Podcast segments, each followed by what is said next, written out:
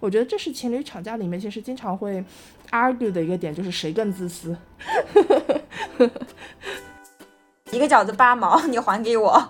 他喝了我一杯奶茶，他是不是一个捞女？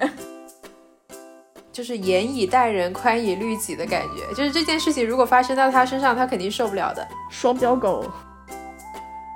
就有个阿姨就跟我讲说，现在年轻人不结婚好自私啊！你们孩子不生了，将来我们养老怎么办？感觉纯纯就是道德绑架了，就把别人的伞都撕烂。一个人想保护自己的利益，这是一种很正常的感情。而，因为你们的血缘关系，你们会相互的付出很多感情和爱。就我肯定会付出一些什么，但我也能得到一些什么。而我目前的状态是，我觉得我得到的比付出的多得多。人只有先学会爱自己，然后别人才会来爱你。透析时事热点，剖解性别迷思，欢迎回到漂浮绿洲，我是小叶，目前正畅游在心理学的汪洋大海里。我是十七，一个国际政治经济学领域的探索者。我是小新，研究方向是政治社会学和性别社会学。接下来，让我们欢迎我们的 常驻嘉宾 Coco。啊，大家好，我是最近疯狂加班被不停内卷的悲催打工人 Coco。嗯，Coco 已经成为我们的老朋友了。今天的主题是自私。从小我在家族里呢，就是一个所谓的臭名昭著的孩子，时不时会听到父母或者其他的长辈评价我自私任性啊，不懂事啊。比如说我不愿意把我东西给客人用，又比如我在我爸问我想不想要弟弟妹妹的时候断然拒绝，他就说我很自私。但同时呢，我并不自认为是一个自私自利的人，家人、朋友乃至陌生人，我都会尽我所能，不求回报的出手相助。朋友对我的评价也通常是我是一个性格温和、好相处的人。这种差异就使我很好奇，为什么两种完全矛盾的评价会同时出现在一个人的身上？这里所谓的自私到底是指什么呢？呃，首先我们还是。开头来问一下大家的经历啊，就是大家有没有曾经被人评价为自私呢？嗯，我觉得肯定有啊，尤其是在小时候更容易听到这种评价。嗯，都是在什么样的情况下呢？嗯，我感觉更多的是，嗯，就是不是批评性质的，而是那种教导性质的。嗯，比如说和小朋友玩的时候会被教育说，哎，你不要自私，你的东西要和大家分享，然后你们就可以一起愉快的玩。嗯。现在教育小朋友，尤其是中国式家长，会有这种感觉，就是你不分享食物，不分享玩具，会觉得说这个孩子贼自私。嗯，但是护食是一个坏的事情吗？我其实觉得它不是一个坏的事情，而是家长害怕，因为小孩子他这种护食的行为可能会导致其他小伙伴孤立他，或者导致一些人际关系问题。嗯，所以他们按照他们的经验来看，就是一点小食物嘛，那算什么呀？想吃就吃呗。然后分享给小朋友的话，你如果能在小朋友中受欢迎，他就以这样的经验去说，你可以分享给小朋友，然后你们一定会有一个很和谐的关系，你也会很快乐。如果太自私的话，小朋友可能讨厌你。嗯，但我觉得很奇怪，就是比如说是你自己的饭，你如果分享给别人，你自己都不够吃的。如果家长想要小孩子分享给其他人的话，为什么不多准备一份呢？而且我其实看到不只是小朋友，好像现在。很多那种猫猫狗狗的视频都好像是说自己宠物不护食是一件好的事情，其实我不理解这是为什么。我觉得护食纯粹是宠物的天性呢。嗯，我觉得这有两个点，我觉得可能更多的不是针对于，比如说猫狗对于其他猫狗护食，可能也有一些就是为了防止它们打架，更多的害怕是它护食的同时。它对于主人的这种反抗，比如说你可能就是喂它刚吃完饭，你只是走过，它因为护食应激咬了你一口啊。可是我觉得猫猫狗狗很少会有护食到那种程度的，因为我也养过小狗狗，你如果走过它是不会来咬你的，一般都是你去，比如说手贱的去 动它的食盆之类的，或者抠它的嘴，对这种，然后它才会出现护食的行为。对，也有，但我见过就是有，你只要和它对视。他就以为你要抢东西，然后发出这种威胁性的这种低吼，或者是有一些进攻性的行为这样的。嗯，那我觉得这更多的像是社会化没做好。嗯，对，或者野生的那种长期吃不饱。嗯嗯，我还想插一个，就是我清晰的记得有一个，因为我是从初中开始住校的。嗯，我去到宿舍的第一天，我们那时候寝室是十个人。嗯，我当时家里给我带了非常多的零食，铺完床之后。给我拿出来一个奥利奥，说，呃，一会儿我们去吃饭，你先吃点这个。我分给了我帮我收拾的家人们，嗯，然后我姐就对我说，哎，你可以把这些分给小朋友啊，对吧？然后你们处好关系啊。嗯，然后我从那个时候可能就更加的有，哦，这是一个寝室的同学，我分享给他们，然后不要这一盒奥利奥饼干就必须全都我吃了，然后会对我比较好。嗯，就我们家是这样子的，就我是从大学开始住校的嘛，每一次回家，我爸妈都会让我带那个特产海鲜什么的回上海，他们是会特地准备好我朋友的份，然后他就告诉我说，另外这些是要去送给你室友的，这是单独准备的。嗯，啊，我觉得这也是一个不错的方式。嗯那我家可能就是那种，啊，我就给你买一堆零食，你自己想随便怎么分配。我就想说，其实有一些被评价自私的行为，我感觉更多的是别人故意去扩大化，就过分解读你的一些行为。嗯就包括像说，哎，小时候那个偷东西，长大了就犯罪杀人。我觉得这有时候一些大人的比喻就真的很夸张，所以我其实因为不愿意被人评价自私，有时候就会很憋屈。嗯就导致我要被迫去做一些我就是主观上面我并不想做的事情，就比方在宿舍里面要去实习了，然后会经常借个鞋子呀，或者借个衣服呀什么的，借一些外套的这种西装，其实我我本身并不介意，但是他们有时候比方说要借皮鞋，嗯那鞋这个事情，我个人从卫生的角度，我其实是不愿意的。但是人家跟我来借临时应急，我又很难去拒绝他，就是因为不希望自己被人家觉得说，哎，这个人很自私，不好相处，所以有时候就会觉得非常的别扭。嗯我好理解这个，嗯。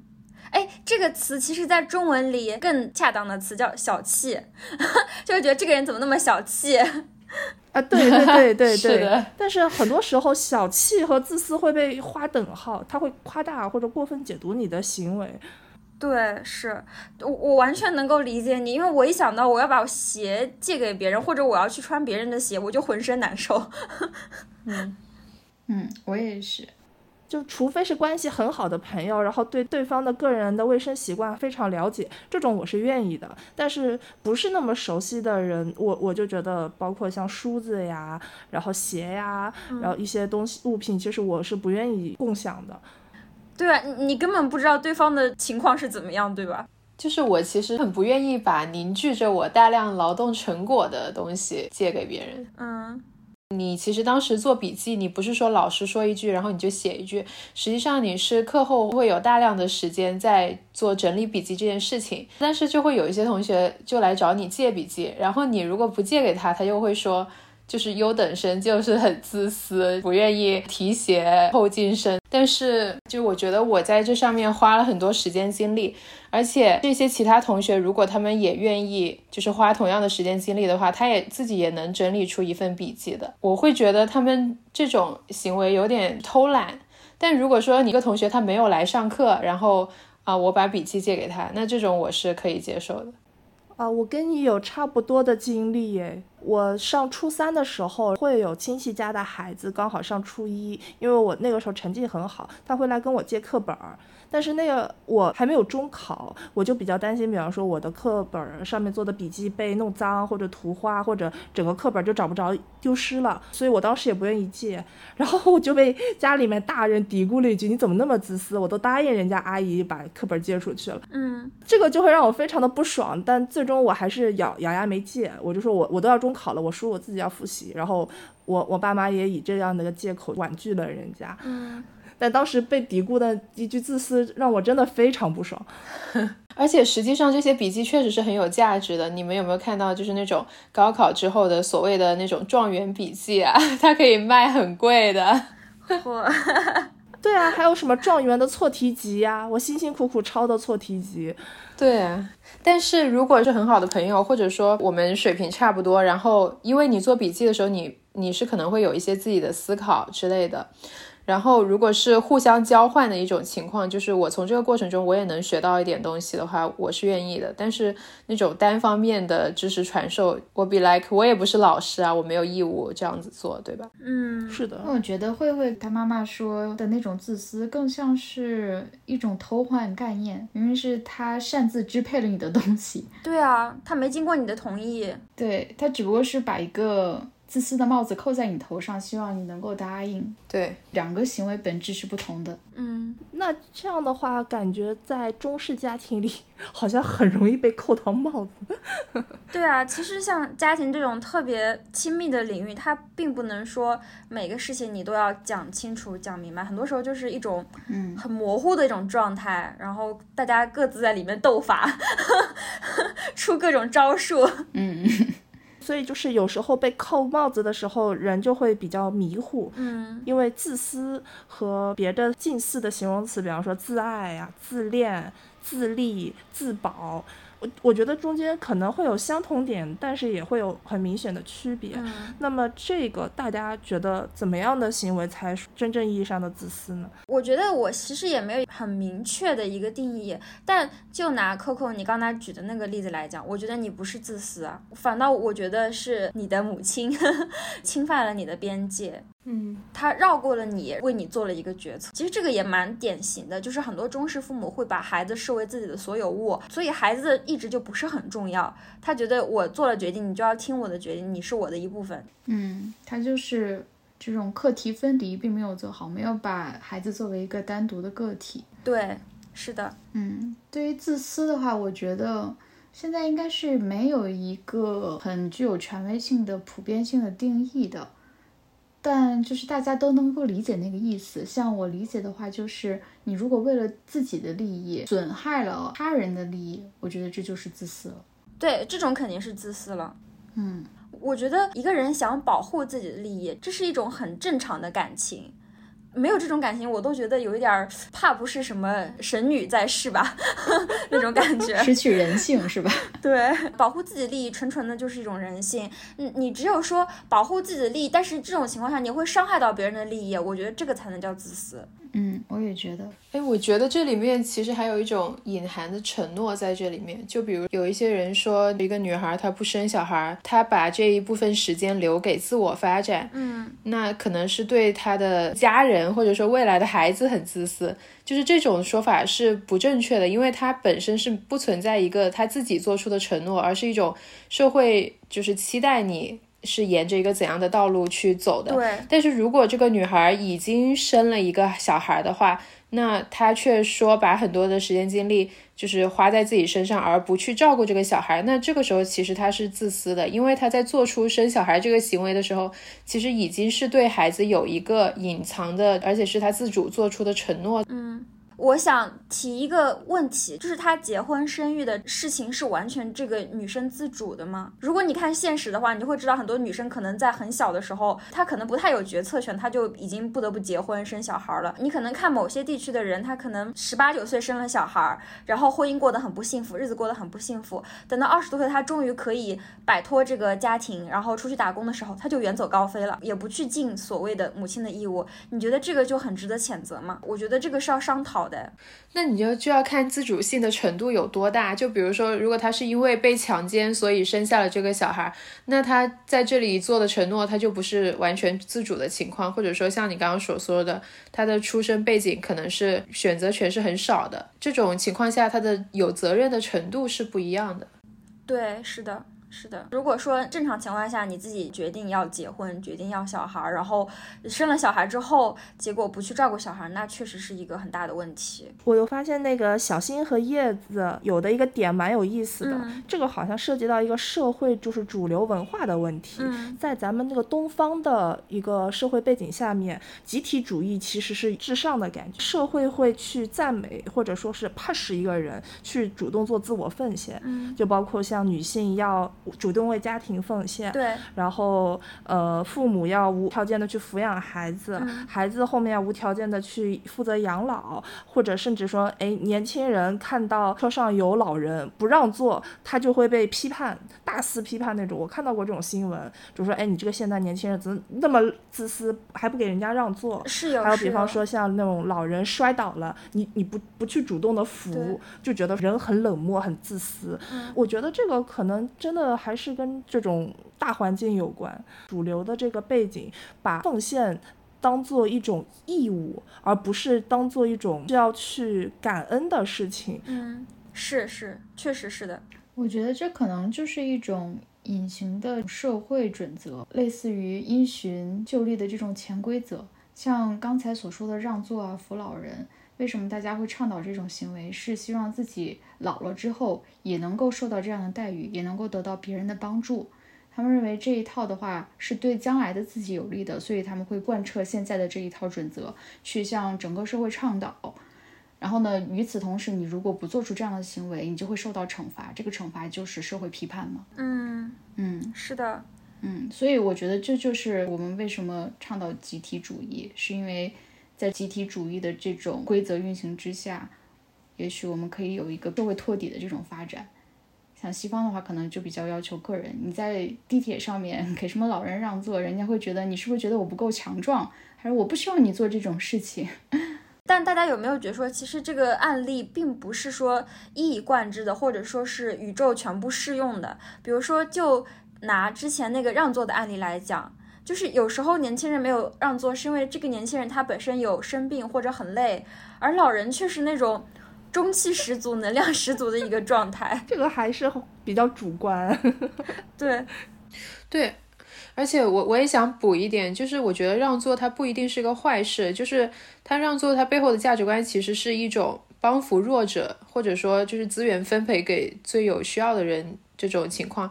对，是的。但是如果这个年轻人像你刚刚说的是孕妇啊，或者说是生病的人，那他的优先级其实是跟老人一样的。我觉得批判的点其实是在于说让座它只是一种道德的规范，而不至于说你不让座就要到惩罚或者说公开破口大骂的程度。但是让座这个行为本身，我觉得它不不属于一种社会规训吧，我觉得是一种社会倡导。对，是的，它其实是有好的面向的。对，我是赞成在尽可能的情况下，还是要照顾弱者嘛。作为年轻人，如果看到孕妇、看到老人，那肯定自己能让座的情况下，还是要让座。但我觉得也不能太严苛，不然就会像之前的那个社会新闻一样，然后反而是让更弱势的人受到了欺负。那现在说到年轻人自私自利，哎，我感觉有一个非常有趣的新的名词出来，就说八零后、九零后这一代更像是一个精致的利己主义者。嗯，然后听上去是个贬义词，但我个人觉得好像 好像也没有很差。对，精致的利己主义者，我第一次听这个概念的话，应该是在高中的时候，当时会看就是那种社会时事新闻，然后能够用到作文里面作为案例去分析嘛。嗯，所以应该是在那个时候听到的。我记得他说精致利己主义者应该是北大的一个教授，钱理群啊，好像是。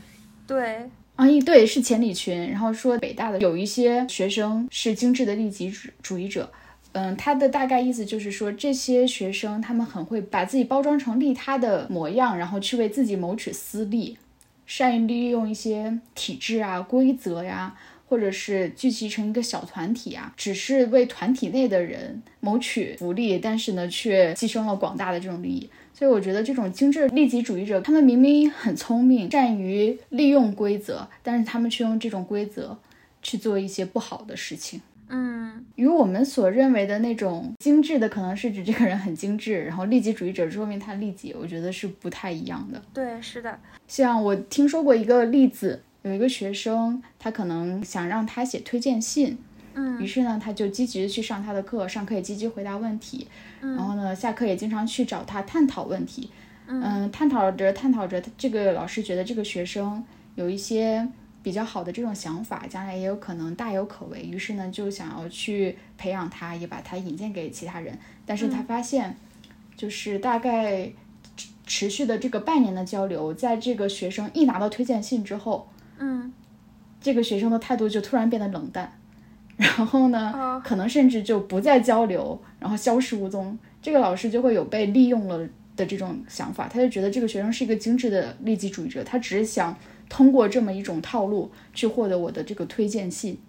哦，对这个词，可能更批判的是一种功利主义者，尤其是一种善于包装的，嗯、隐性的功利主义者。嗯，且他们损害了其他人的利益。震撼。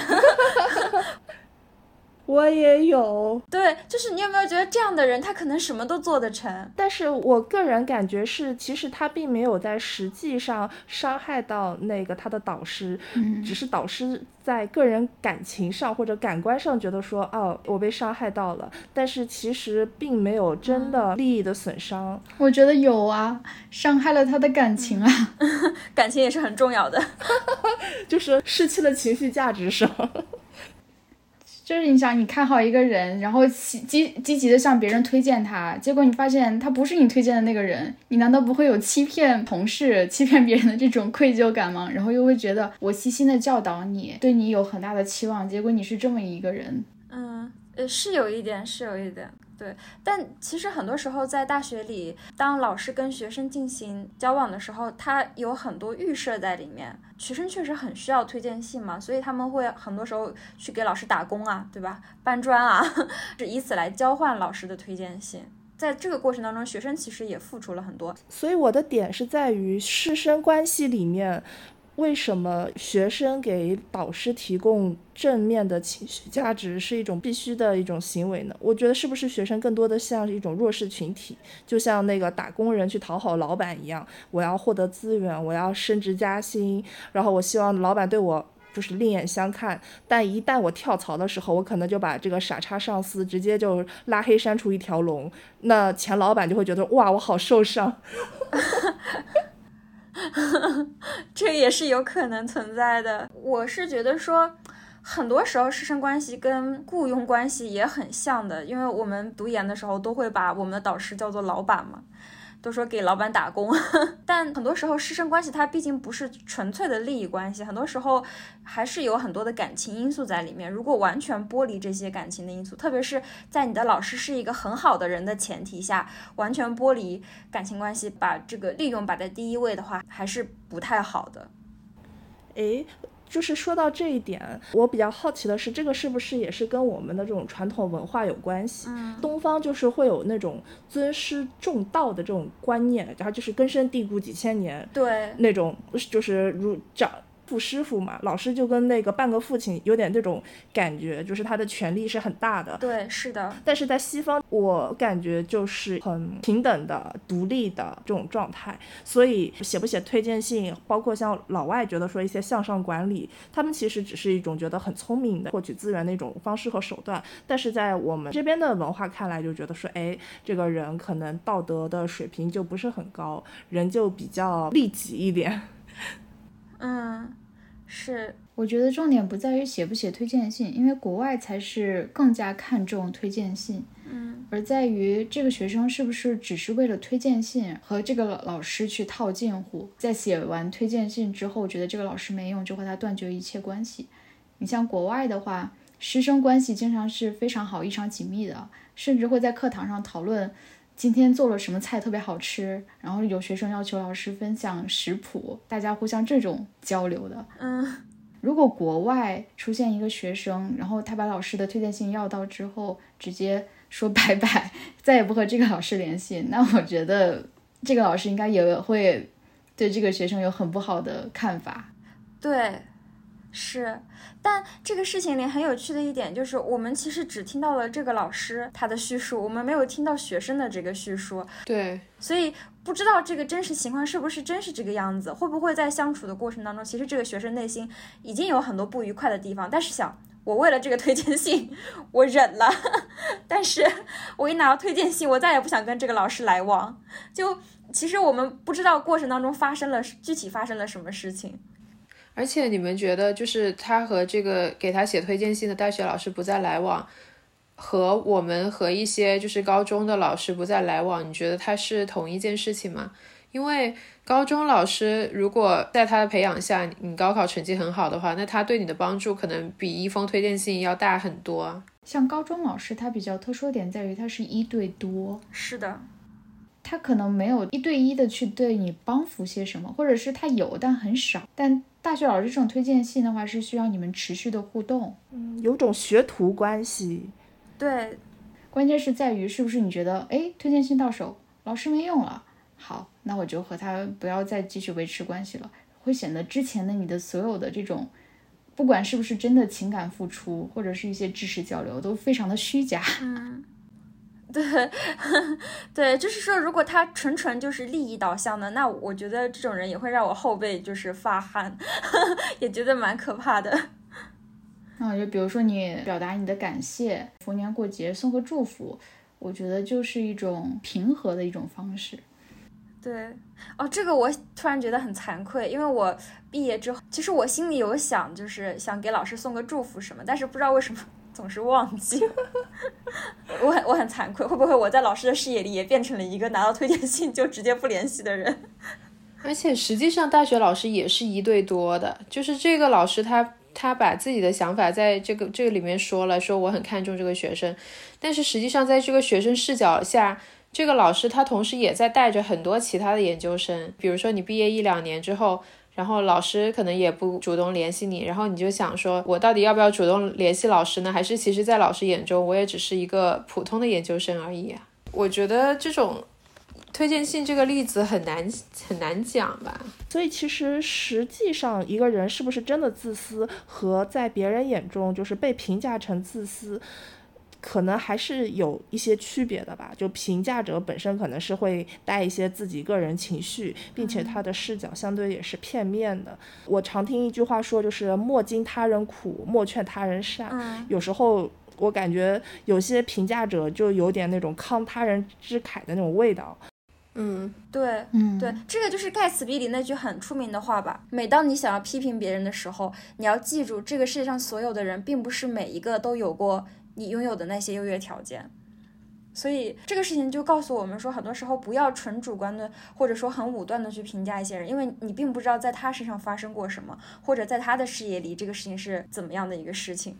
而且有些人他可能不是说不清楚对方的处境，而是他有一种就是严以待人，宽以律己的感觉，就是这件事情如果发生到他身上，他肯定受不了的。双标狗，但是如果发生在别人身上，他就说，哎，你可以原谅他，对吧？你可以接受的。嗯，我是赞成宽以待人，严于律己的。但是就是很多人是相反过来的，本质上就是双标呗。你要去强行要求别人做你自己做不到的事情。对，对。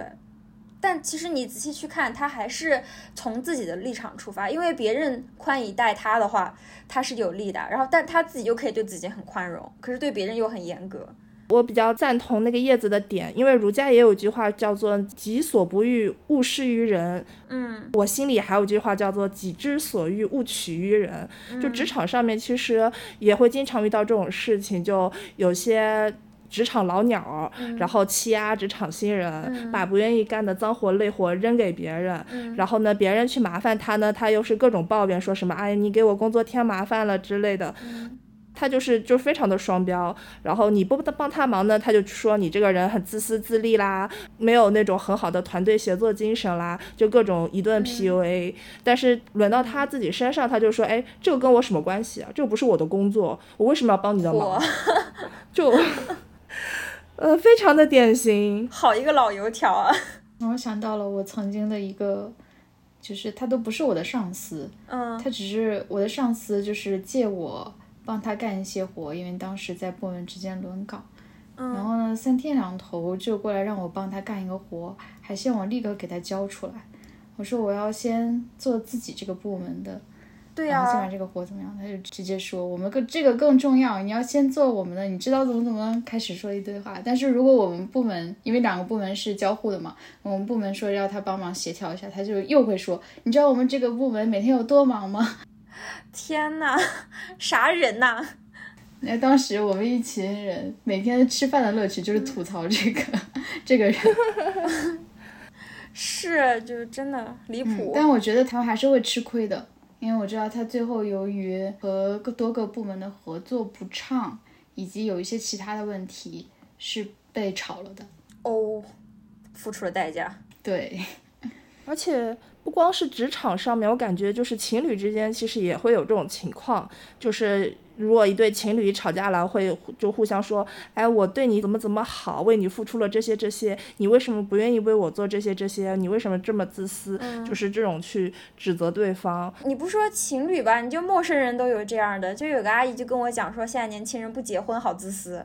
就 我就想，这怎么自私了？这也就 就说现在年轻人不愿意承担责任，呃，然后不愿意为家庭付出，都想着自己，感觉纯纯就是道德绑架了。就是自己淋过雨也要抢走所有人的伞，对吧？啊，对呀。哎，我觉得有的人就是他吃过的亏，他一定要让别人也吃一吃，不然他就觉得那我这亏吃大了，就把别人的伞都撕烂。对，是的。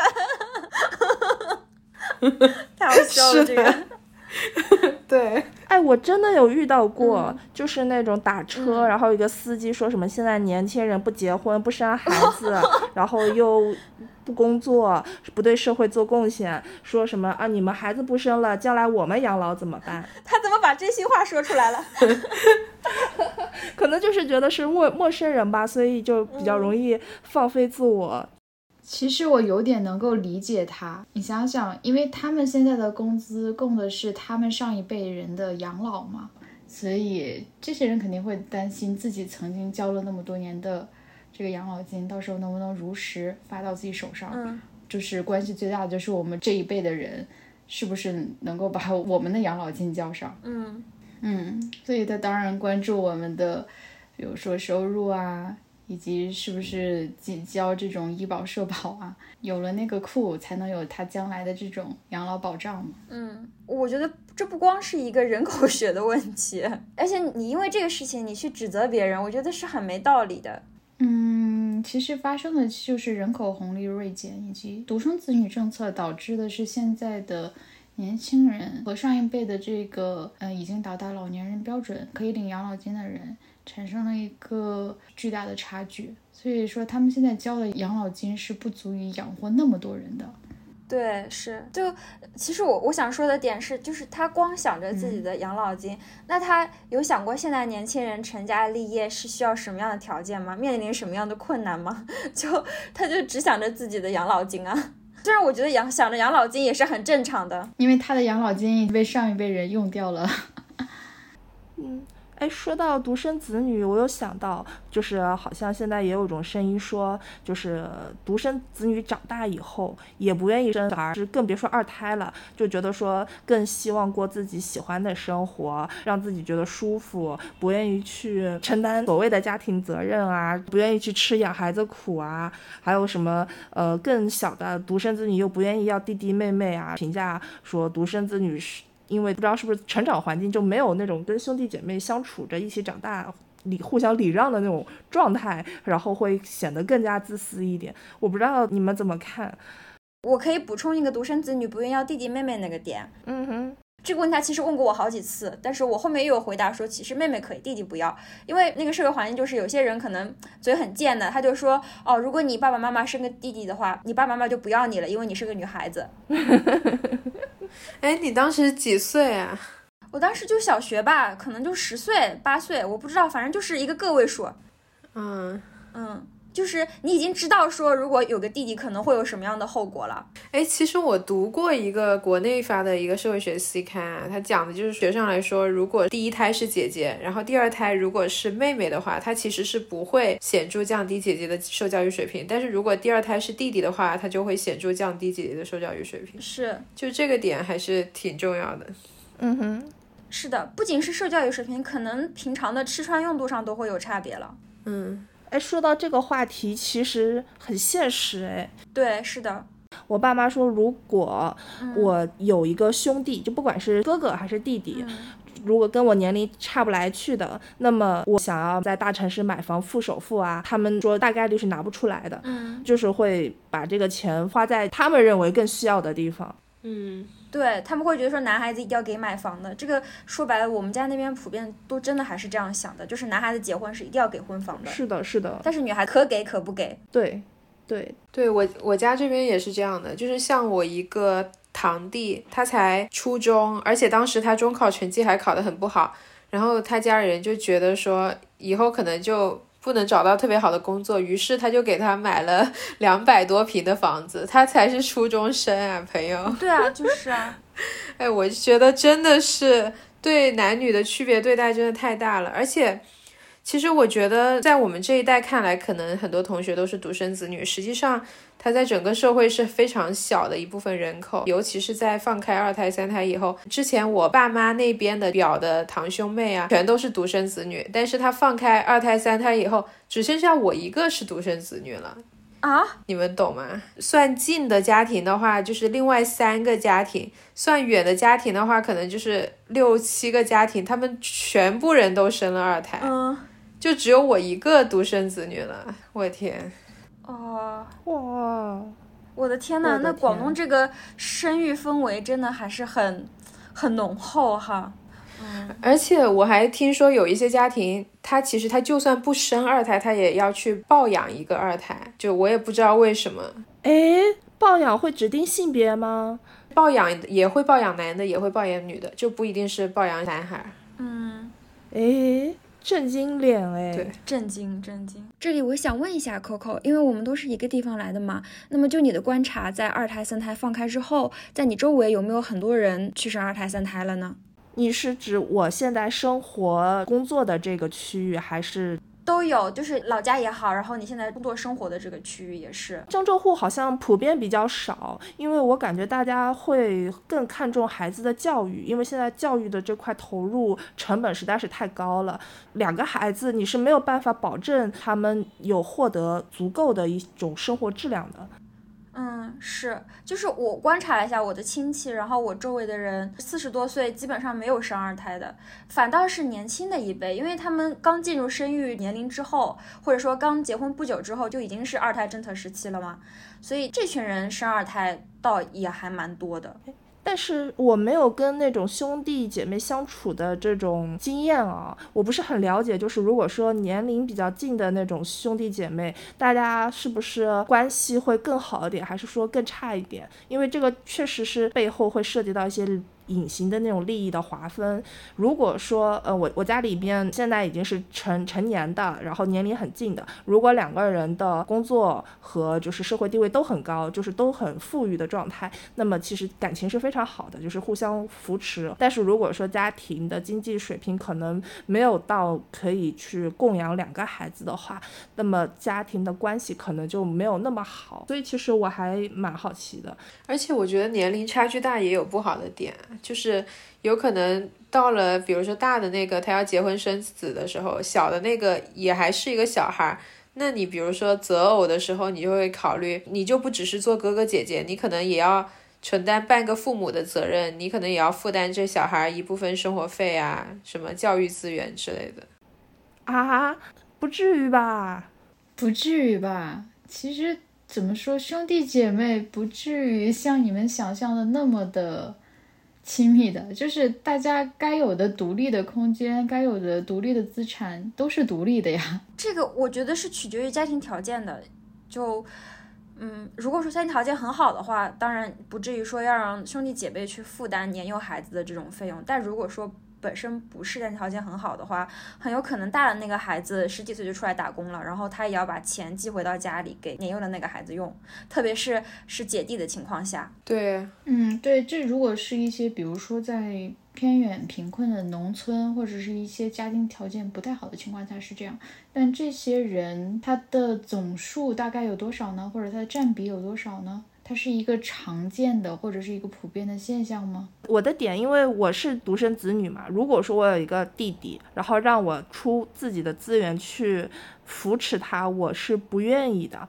而且我现在比较好奇的是，就是如果说不愿意养弟弟妹妹这种行为，会受到现在这种社会的指责吗？嗯。我觉得现在社会不会要求你养，就是除非是刚才所说的那种贫困偏远地区或者农村地区，他可能会有，比如说重男轻女啊，或者是让姐姐去养弟弟这种情况。我觉得不会对你有这种社会责任。与此同时，我觉得这是相互的，对，就不存在说你完全只是用你的资源去养你的弟弟。比如说，假如说你有一个弟弟，他他长大之后，你们其实是一个资源整合，对他肯定也会有他的一些人脉资源。呃，有一个现实案例，一个二十一岁的女孩还在读大学的时候，父母给她添了一个弟弟。这个女孩呢，对弟弟很抗拒，她甚至跟父母说：“这个胎儿和我，你们选一个，有他没我。”结果呢，父母选了胎儿，然后这个女孩子呢，就再也不回家了。大学期间呢，就靠自己打工挣学费和生活费。可是弟弟两岁的时候，这对父母就意外去世了。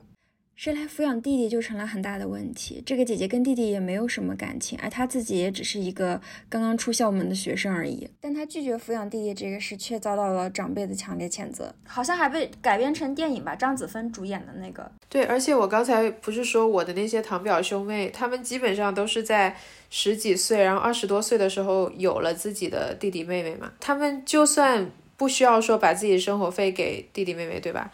他们其实也是承担了很大一部分的照料劳动的，就基本上我的几个表妹啊、堂妹，他们基本放假寒暑假回家，或者说已经工作了，回家的时候，她都是要像半个妈妈一样去照顾她弟弟妹妹的这些吃喝拉撒的。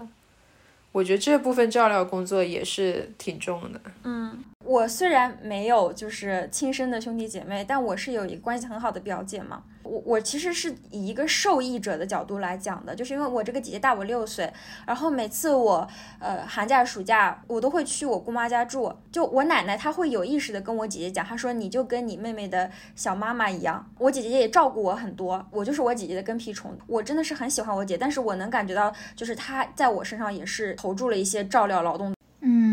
嗯，对啊，是会这样子，但是我觉得这个你不能够以一种单一的评价去看它，你把它单纯的理解为一种，比如说劳动、照料和责任。嗯，因为我是家里比较小的那个嘛，像我小时候，我姐姐肯定有时候也会照顾我。我问过她的感受，她其实有时候能从这里面获得价值的，有一方面是情绪价值，就像不是所有的人都讨厌小孩子，然后另一方面。可能是，就是这种相互的关心、相互的爱，嗯嗯，就不是单纯说像一个保姆，然后他去照顾一个小孩子，而因为你们的血缘关系，你们会相互的付出很多感情和爱，然后也会互相照顾，对吧？可能年纪小的他最开始的话照顾的不是很好，但长大一点，像我记得我初中的时候，我当时还不太会完全的做饭，只会炸火腿肠啊什么那些的。然后，但是有一天早上我醒了，我就想我要给我姐姐做个早饭，我要去煎鸡蛋。然后当时也不知道该吃什么，我给她弄了一碗盐水，然后她就一直记着，每次都说她当时很震惊，她想不到早饭居然仅仅只是一个盐水。我当时就觉得要补充生理盐水对人很有好处，还可以什么清洗啊，就是这就是很美好的回忆。嗯，是是，哎。那多子女家庭会不会就是从小被父母就是教育说要要求谦让？就比方说，或者说，哎，这这有一个饼，然后只有一个了，然后就说，哎，你跟姐姐互相分一下，不会就是指定说说，哎，今天姐姐比较累，这个全给她吃，或者说，哎，妹妹就比较年纪小，就全给妹妹，是不是不会这样子？不会这样，会去教教你说怎样去分享，因为我感觉独生子女可能不太习惯分享，整个家庭的资源就是我一个人的。我我可能就不太习惯于说跟别人去共享一个利益层面的一个资源，就包括像比较有趣的事情，就是在择偶观上面去聊，说独生子女其实更愿意去找独生子女，因为觉得说如果说呃把钱拿给伴侣的父母去用，如果对方是独生子女，那么这个钱的资源其实也是花在两个合并整合的家庭里的。但是如果说对方其实是有兄弟姐妹的，那么这部分资源其实是可能存在切。分的，其实我觉得这个只是一部分原因，还有一部分原因是人际关系会因为就是子女数量的增多而变得复杂。假设说我嫁给了一个就是非独生的男的，那假设说他有个弟弟，那我其实不仅要处理和他弟弟的关系，可能还有和他弟媳妇的关系，就会变得非常复杂。而且对方这个老人本来说两边的老人可以轮流照顾小孩。但是如果对方的老人他可能要分一半时间照顾他弟弟那边的小孩的话，那其实就会造成分工不均。我觉得这种他会隐藏一些就是不公平啊，或者是矛盾啊，在这其中，他就会耗费很多时间去处理人际关系。我觉得这个事情太麻烦了，就到主要不是说因为经济的问题。嗯，是的，是的，对。而且就是人的心本身是偏的，因为现在社会主流上要求是长子长女给父母养老，但是大部分父母可能更愿意宠爱更小的孩子，那么。长子出资源给小的去用，当他们没结婚的时候，其实就是可能兄弟姐妹之间不会很在意这种东西，但各自成家以后，那么这个可能就是真的会因为利益产生矛盾。对，是的，我就说我自己家的例子好了，就是因为我外婆生了很多个嘛，她有儿子的话，她是要帮她儿子带小孩的，但是她没有帮她女儿带过小孩。对，而且正常人就是很难很难做到。完全的平均分配，他多少都会偏心一点，就是要么偏心一个小的，或者说他可以偏心，就是和他住在一起的那个子女。我觉得这都是人之常情，或者偏心更加弱势的。嗯嗯，那可能是就是不同的人有不同的情况，但我觉得就是你们刚才说的很多的时候，嗯，可能因为你们。没有，就是亲生的兄弟姐妹不处在这个环境中，所以一旦考虑如果多一个兄弟姐妹的话，更多的是去想我会失去些什么，这很正常，因为本身就是从你本身拥有的这个环境中，你要分一些给你的这个兄弟姐妹，所以说你会考虑到你自己要付出一些什么。但如果身处在这个环境中，像我的话。我能更多的感受到，它其实是一个互动。就我肯定会付出一些什么，但我也能得到一些什么。而我目前的状态是，我觉得我得到的比付出的多得多。你们刚才所说的一些，我觉得应该也是，就是有的可能会存在不公平的情况，但我家可能没有这个情况。像我们小时候的话。都是说姐姐你要让着妹妹，妹妹你也要让着姐姐，就不存在有什么啊一个年纪小的，所以你就要完全让着她，你要完全照顾她，不是的。嗯，是。确实，我觉得在这个方面，其实父母怎么样去养育孩子真的很重要。因为对于二胎、三胎来说，他们生下来就家庭就已经是这样，是很自然的事情。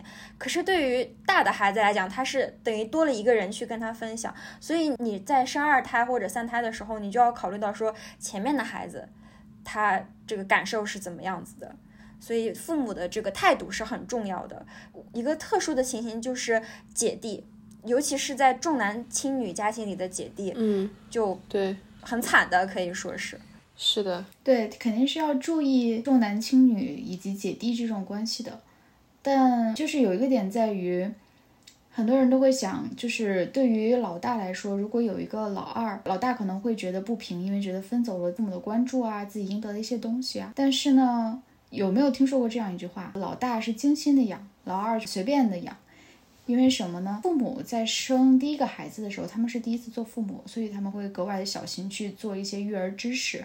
但是老二的话，他们已经是 一回生二回熟，他们就会更加的疏忽一些。就是比如说父母的关心这一块儿，其实有的时候老二不一定是你们想象中的那种很受宠爱，什么宠爱小的，他有可能会丧失掉一部分这样的关心。而且由于年龄差距的话，可能在老大已经参与一些。家庭中事务的一些嗯处理，老二是完全被排除在外的。不知道你们在青春期有没有过这样的想法？就是你们想参与一些家里的活动，你们不想再作为一个小孩去做一些事情。但如果我个人的感受，你如果有一个哥哥姐姐，你是很难参与进去的。他会去问老大，但是不会去问老二。嗯，这也看具体的这种互动，但是他自然而然觉得。哎，老大年纪更大一点，他会成熟一些，他可以就是参与到这些事物。嗯，老二的话，小孩呢，让他先玩是吧？就跟我之前所说的女性所处于的这种温室，我们第一期说勇敢而非完美的时候说，男性的话他会被鼓励去拼搏、去试错、去尝试，但女性的话可能就是你要安稳、稳定，你不用去考虑这些，你就平平安安、快快乐乐的活着。有的时候，我觉得和非独生子女中的老大和老二的这种感受是会有一点一样的。我想再提供一个老大的视角啊，就是假设说他本来是一个独生子女，然后后面突然有了二胎之后，还可能出现另外一种情况，就是父母觉得原来这个大号养废了。对，所以呢，我要好好培养这个小的，我要用过往这个经验，把这个小的培养成一个可塑之才。就是我有个堂弟就是这样，因为他出生的时候是这一代第一个男孩，所以说奶奶啊，包括他爸妈都特别宠他，就直接把他宠成一个小皇帝，就是在家里说一不二的那种。结果在他十岁多吧的时候，他当时已经是一个谁都管不了的情况了，天天吃外卖，然后也不吃家里的饭，然后整个人爱答不理，很爱发脾气这样一个状态。所以他爸妈就觉得这耗养废了，然后他们就生了第二胎，是个女孩。然后这个女孩就是比较乖巧，然后比较聪明、古灵精怪的那种。所以她父母特别精心的培养这个小孩，在她差不多一两岁的时候就给她请外教上那种一对一的课，结果到最后偏心到一个什么样的程度，就是，呃，因为我和我爸妈过年回家也会去看奶奶嘛，他们家是有两层楼的，我和我爸妈在顶楼看电视，然后这个弟弟。是跟我们一起看电视的，他父母两个人和妹妹一起在楼下看电视。我觉得很多时候对于这个老大来说，第一，他的本性可能不是坏的，他可能是被宠成了这个样子，这不完全是他的责任。就第二个，就是他长到这么大了，他觉得就是这家里的一切都是我的，然后父母也是我的，就是他没有一个要去竞争的意识，所以他就算看到父母冷落自己，他也不会说啊，我去表现的乖一点。啊，我去讨好他们，而是他会觉得自己尊严受到伤害，那就说你们不理我，我也不理你们，那我去跟伯伯伯母玩，给我感觉是他到后面反正就越来越自闭，就是就是就真就是养废了，就是可能他本来才十岁，他还是有很大的可塑空间的，但是父母这样子对他，就有点像自证预言，就是越养越废。其实这样的父母挺不负责任的，最开始的溺爱，嗯然后到放弃，我不觉得小孩子的责任有特别大呀。是，是，其实很多时候都是父母的养育没有做好。对，是的。所以可以这样认为吗？就是说，大家觉得独生子女更会显得自私一点，其实他不是自私，而是大家不同的成长背景造成的一些观念，然后一些阅历、一些社会体验导致的，就是性格啊或者待人接物的差异。嗯，我觉得是的。对，你看十七在想的时候，他会想，我作为一个多子女家庭里的孩子，我受到了很多爱，他会看到这种。多子女家庭当中的很好的、很积极的一面。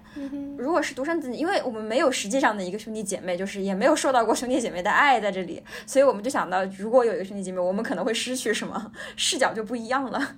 对，对。就是我，我们作为独生子女，可能会想着说，哎，有兄弟姐妹了，那注意力和爱就会被分割。但是实际会觉得说，多了一个人，多了一份爱。对，是我们现在是讲到了关系，然后讲了一下亲情的这个关系。那我想问一下，在情侣的日常相处当中，会不会也有这种情形，就是互相指责对方很自私的 状态？有时候就是大家谈朋友嘛，真吵架的时候就会喜欢翻旧账，然后一方面翻我为你付出了什么什么。我我为你做了哪些事情？我为你做了哪些牺牲？然后另一方面又会指责对方说：“哎，你为什么不能满足我的这些这些想法？你不能迁就我的这些这些就是困难？然后为什么就这么自私？”我觉得这是情侣吵架里面其实经常会 argue 的一个点，就是谁更自私。然后，但是有时候我我真的觉得，就是这种吵架，举例子，很多时候是一种自我感动，会不会有对方说我为你做了什么什么，但是你会觉得听上去就觉得，嗯，我没有想要这个，甚至我没有觉得这件事情值得感动，只是觉得你个人自我感觉良好，但是我觉得不爽的点是真的不爽，会会不会有这种感觉？对，有时候会有对方可能觉得付出了很多，但他其实就没有踩到我的点上，或者没有让我感受到，然后他在那边自我感动，然后呢，又把这种就是他认为没有得到相应回馈的压力去反馈给情侣，嗯，就是有种把自己一直强行加到别人身上的一种即视感。对啊，那不就跟强买强卖一样吗？就是那种我付出了什么，你一定要给我什么。我觉得是一种沟通，就是有可能他在付出这件事情的时候，他不是说单纯想说，哎，我很想为这个人做这件事情，因为我很想看到他开心，而是他其实内心有一个脚本，就是我想的是，我付出了这个，那他大概率可以给我一个什么东西？对，他其实是有一个预设在这里，而对方没有满足他这个期待，所以这个时候他就会觉得我吃亏了，好会算。我觉得可能也没有这么理智，更多的是，哎，我喜欢这个人，那我想为他做一点什么。但我觉得完全不需要回报的付出是不存在的，无论在任何关系中。嗯，是的。所以他肯定会想要说，哎，我希望你也能够为我做点什么，或者让我感受到你的爱呀这种。但他如果觉得没有感受到，我会觉得有所亏欠，会觉得自己是一个奉献型的，而对方是一个索取型的，这个时候可能就会被指责为自私。但实际上，他的爱可能也没有被对方接收到，两两方的这种沟通就出现了问题。所以说，我觉得两方的指责都很有道理。嗯。对，每个人衡量的标准是不一样的，就是有有些人他只付出了一点点，他就觉得我已经付出了好多，为什么你还没有给我？大家有没有记得，就之前有男女分手的时候，就是有 那个男生叫做什么妈饺八毛，我的妈妈给你吃了个饺子，他已经把这个都计算在内了，一个饺子八毛，你还给我，你真亏他能记得住。呃，对啊，还有什么？他喝了我一杯奶茶，他是不是一个捞女？说实话，情侣吵架会让我有时候觉得说晚晚结婚或者不结婚，其实也也蛮开心的。因为有时候我发现，就是谈朋友会让自己个人的生活品质直线下降。对啊，就是你一个人很开心啊，你要跟另外一个人相处，特别这个人，你们在观念上有很大的差别，真的很难受的。嗯，但这种观念和想法可能就会受到就是父母那一辈。亲戚朋友的一些批判，他们会觉得就是你没有承担起一个家庭的责任，你只考虑了自己，然后去说你自私。对。就像没有满足对方的期望是吗？因为我其实有看到那种比较有趣的例子，就是那种人家甚至写成小说，比方说如果不出名就要回家继承百亿家产这种，就是父母希望你能够就是继承家业，但是你又不不想这么做这种自己不喜欢的事情，想去做另一个领域，这种情况下是不是也是很容易被说说，哎，你这个人怎么那么自私，只想过自己想要的生活，不考虑家族的责任？不是这个是不是太极端了？有多少人有百百亿家业要继承啊？其实就算不是继承家业，其实家里也会希望你去，比如说你有条件去一个比较高的平台上做公务员的话，他也会希望你选择这条道路，就从而去帮扶起一个家庭，就会说，嗯。你是你们这一代领头的，然后你有义务去 维系家族的兴衰的这种感觉，他会去试图去干涉你的一些职业选择，好重的责任。你不顺从，他就会说你你很自私，你好不容易有了这么好的条件，却不去运用它。哦活，那岂不是其实也有点那种，不光是工作，还有婚姻上，就是你要去。嫁一个同样阶层的，可以互相带来利益的这种家庭，会不会这样？火速前进到契约婚姻，笑 死，笑死。嗯，其实我之前也想过，就是嗯，类似这种找工作呀，我是不是可以跑到更远的地方去工作，或者说出国啊什么的？但是其实家里面我父母还是蛮反对，他是觉得说我只有你一个孩子，你要是跑出国了，去了很远的地方，然后我们又没有办法跟着你走，那我们两两个老头老太太要怎么办？就其实是会有背负一些。家庭责任或者说是社会责任这种需求，嗯，其实这种除了养老之外，可能还有一种情感寄托，就是他们想的是退休以后我就可以就是待在我女儿身边，给她做做饭啊，然后一起看看电视剧啊，就是这种情绪上的价值，就如果你出国以后，你也是无法给她提供。嗯，是。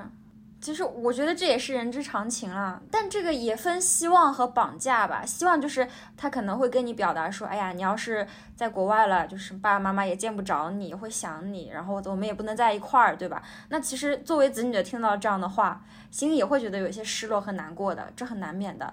但如果是强迫的话，就是我养你这么大，你竟然敢出国，你真是忘恩负义的白眼狼，这孩子就白养了。对。对啊，你感觉到这上面程度的差别了吗？就是我我的爸妈是前一类的，就是他们会说，哎呀，你出国了，爸爸妈妈照顾不到你，你这么远，我们会想你。那我其实听到的时候，我心里是觉得很难受的，特别是我每次回去，然后又又走的这个时候，特别难受。但是如果说我我要是你要出国，我就白养你，那心理感受是完全不一样的。嗯，就是父母。对于那个子女后续就是老年时候会有一个情绪寄托，但是我感觉现代年轻人承受了非常多不应该承受的情绪垃圾，就不光是家庭的，或者说是呃同辈的，或者是职场的，就有有些时候有些人可能他。觉得说他只是想跟你分享，或者说，嗯，跟你关系好，然后给你说一些那种私密的话，但是他其实没有意识到这种行为间接有点自私，就是你把别人当做一种情绪垃圾桶去宣泄自己的一些负能量，就类似于你说完你爽，但是我听完我却难受了，是吗？你们会吗？会啊，会啊，就是呃，我我的话还是，哎呀，我说好多我爸妈的例子。就是我比较年轻的时候，我爸妈有时候会吵架，然后他们一吵架就会在我面前互相说对方的坏话，然后我是那种就是哎呀你说坏话，我就想赶紧把这个事情挽尊挽回来一下子，然后我就会努力的去帮他们调节他们的情绪，最后就导致我很难受，但是我当时不知道我为什么难受，我只是觉得。作为子女，我应该积极的帮父母调节问题。嗯，直到有一天，我是我不是学心理学嘛，我就老师就讲说，很多的夫妻，当他们有有婚姻问题的时候，他们就会把自己的小孩牵扯进这个婚姻问题，变成一个三角关系，然后最后就会把很多的这个情绪加在这个孩子的身上，然后很多小孩子青春期抑郁都是有这个原因在里面的。在那一刻，我才恍然大悟，原来我爸妈把我当了很多年的情绪垃圾桶。对，然后有了这个顿悟之后，我就会去跟我的爸妈反馈。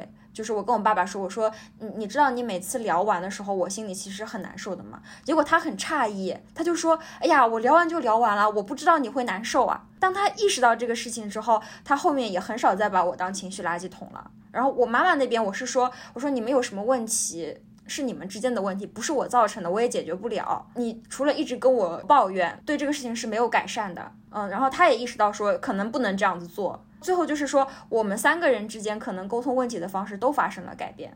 嗯，我觉得可能不光是这这方面，很多中式家长，我跟别的朋友在聊，我小时候生病了会挨骂。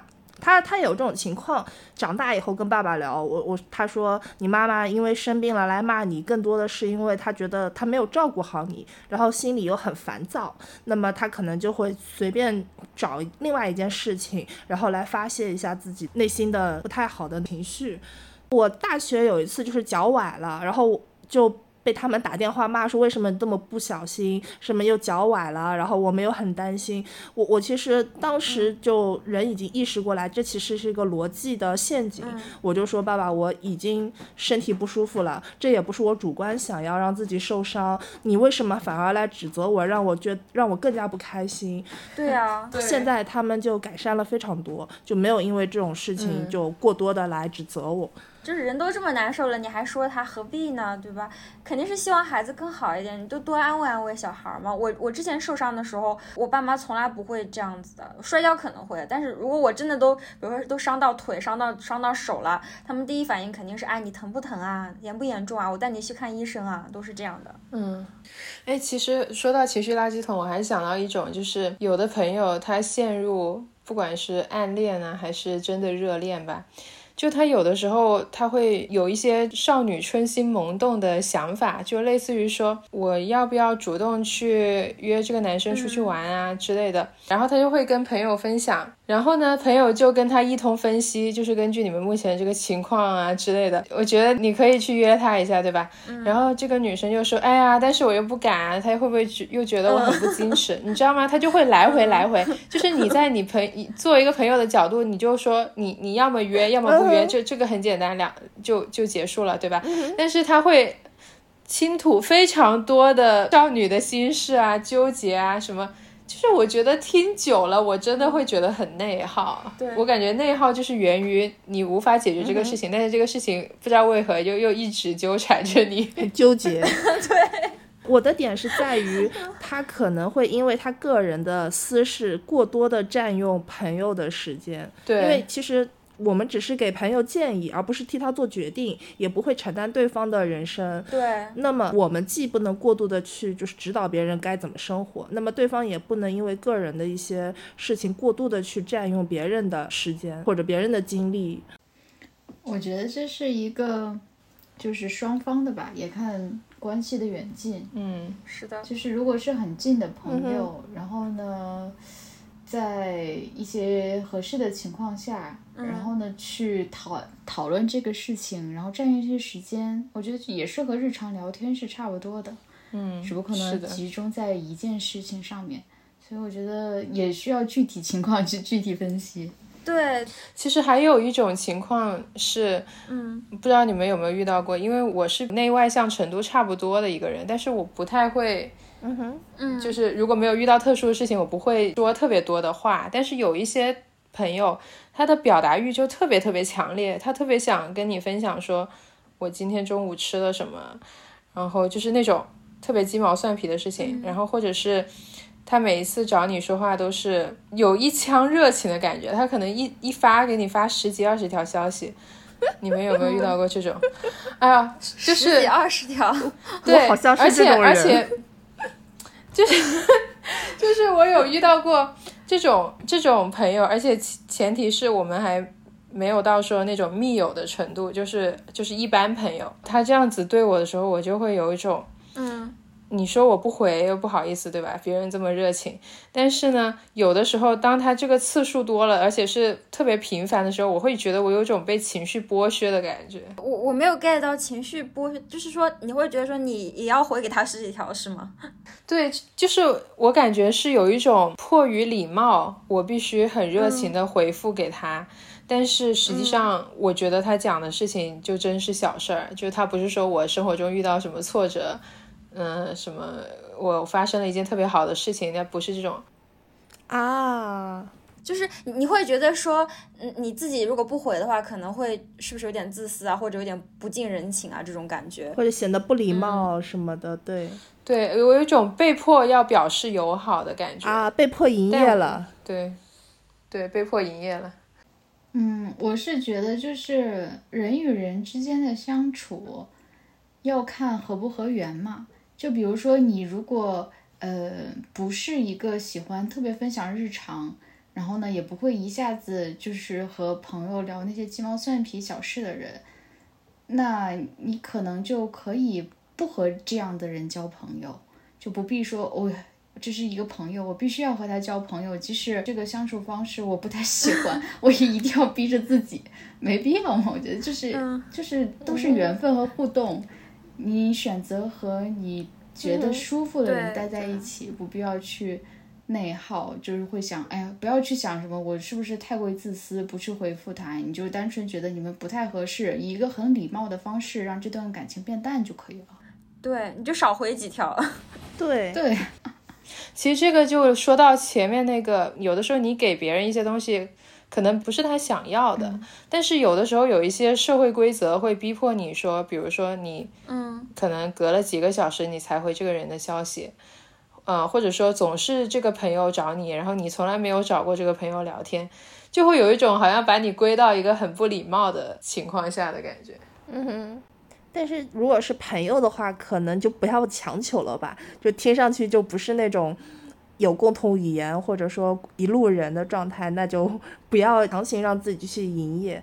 我觉得成年人了，大家应该会有理解这种委婉的拒绝，就是嗯如果说没有对方没有直接很直很爽快的答应你，那么其实就是代表一种婉拒。会不会是就是我我太、我太中式的这种交往？也不是，我觉得是这样的。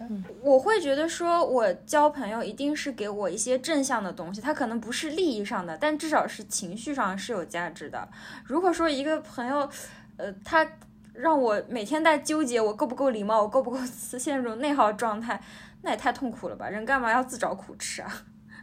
就 不喜欢一些自找苦吃的行为。嗯哼。嗯，而且如果纠结这一点的话，说明其实关系也没有好到这种程度，所以这种情况下可以考虑更爱自己一点，不要太 care 别人怎么想。对，是的，嗯，我说其实我能够理解小新，就是为什么纠结于这么、嗯这一点，因为我以前有过这样的想法，就人与人之间的相处肯定不是完全的契合的，嗯，肯定是要磨合，嗯对，肯定有一些小的点。然后我遇到过这种人，就是他生活中有一些小点让我觉得不是很舒服，嗯就以一种情感上的不舒服，然后你就会用理智去分析他啊，他这点让我觉得不舒服，他是想要达到什么目的吗？或者是他有什么意图吗？嗯分析的越多，越觉得这些都是猜测。那我不要这样想人家，我再处处看看他，嗯然后又会发现一些小的可能不愉快的点。嗯然后呢，你去分析的话，其实很难分析，就是单方面的去分析出什么的。所以在这个情况下，你就不断不断的你去分析这个人，但其实你是在远离这个人。嗯然后在这种情况下，你会想，人家可能对我很友好，但是我却这么想人家了，或者是我是不是不够热情，是不是自己太过自私自责的心理？嗯，是，嗯，对。但我后来就觉得，我们还是要相信直觉。一旦有一件事情让你不舒服了，不太能够忍受，嗯那我觉得及时的去远离，是我们可以做出的选择，嗯不必让自己难受第二次、第三次，甚至。就是已经特别难受了，然后再去想是不是还是自己的过错，嗯或者是就是去沟通，直直直说，就是你那里那里我觉得不是很好，两个人可能就此说开，成为更好更进一步的朋友，也有可能就此对吧分道扬镳，我觉得这都是一个比较好的选择。但是去自我的去评判双方是不是自私，这种单向的互动，我觉得有时候会造成一些内耗，对，反而不利于关系的发展。嗯，是的。